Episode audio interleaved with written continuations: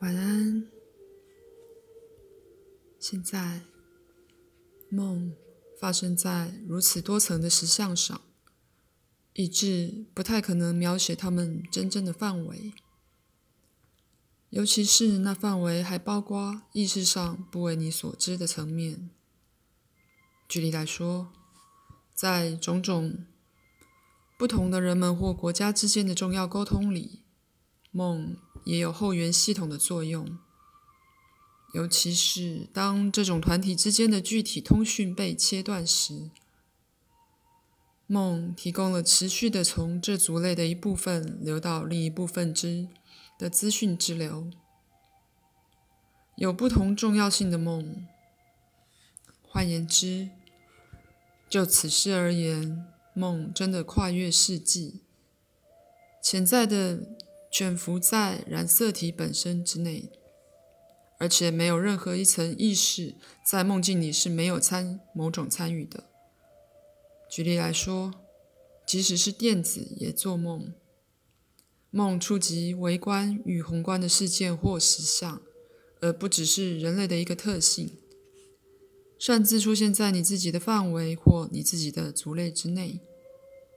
反之，梦是主观经验的一个领域。那是普及于宇宙每一处的。我曾提过很多次，动物、植物、昆虫乃至所有的生命形式都会做梦。所有分子构造展示那某种的内省活动，就好像某个巨型电脑之内在运作的，不止密切关联到它自己的城市设定与及与之相连的可能性。也对形成其物质构造的电子及各种可见与不可见粒子的活动有一个深深的心理觉察。那么，你们一定会有许多较大的梦构造，那只能被称为集体梦。你们自己的梦在其中发生，并参与其中的主观事件。你们期待物质世界所有的素质，无论多不同，都彼此契合，而形成某种的永久性及秩序。那么，这同类的彼此契合，也包括了主观的生活。或比如说，你私下的梦，也是一个更大的梦实像里的片段，应该不会令你惊讶。私人梦对那个实相运作的重要性。就像电子对你们物质实相一样的重要，为智慧及乐趣的累积累提供了内在的途径。于是有某种梦，在其中各类物种彼此沟通，其环境及其居民的能量也融合。这些包括一种平面的心理伸展，一种梦转移成另一种。资讯由一个系统转移到另一个，在其中，象征符号本身变得活了起来。我只能希望在你们心中激起一些感受，那会让联想起你们自己在那些梦活动的隐秘层面里的实际行为，但他们对所有族类在环境中的发展一直是非常有关系的。将其中一个族类的意图与目的，活生生的保留在另一个族类里。且说，我曾告诉你们，实际上并没有基因的知识从地球上消失，它并没有消失不见，而是以潜在形式保留在一种后援系统里。因此，就可能性而言，每种物种在自己的基因模式之内。都带着彼此基因顺序的蓝图和专门化。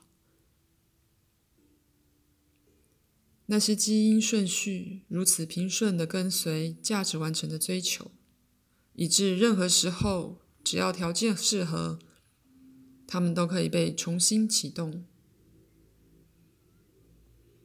因为即使动物也不只光是关怀幸存而已，植物亦然。还关怀我只能称为情感品质的东西。那些品质追求对那些意识的条件全然的欣赏及创造性的延伸，而那些意识的条件，既标示每个族类为他自己，也将他与所有其他族类联合在一起，以一种方式，你们自己的梦以电子的样子运作或出现在其他的实像里。那是说，他们改变他们的形象。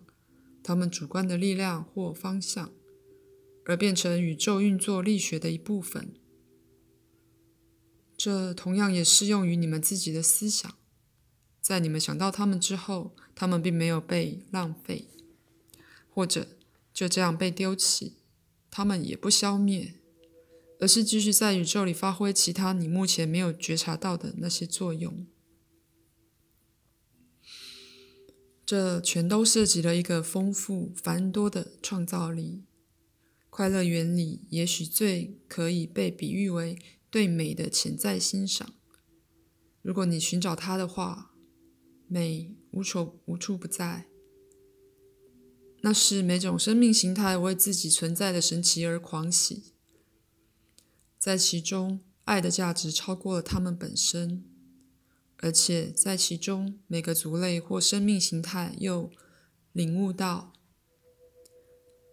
自己的成就，无限的增益了所有其他形态的存在。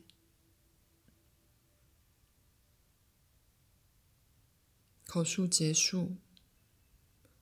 我们真的至少设法暗示了一些几乎存在于任何理性理解的边缘、最边边的边缘的资料。我衷心的祝福，并祝晚安。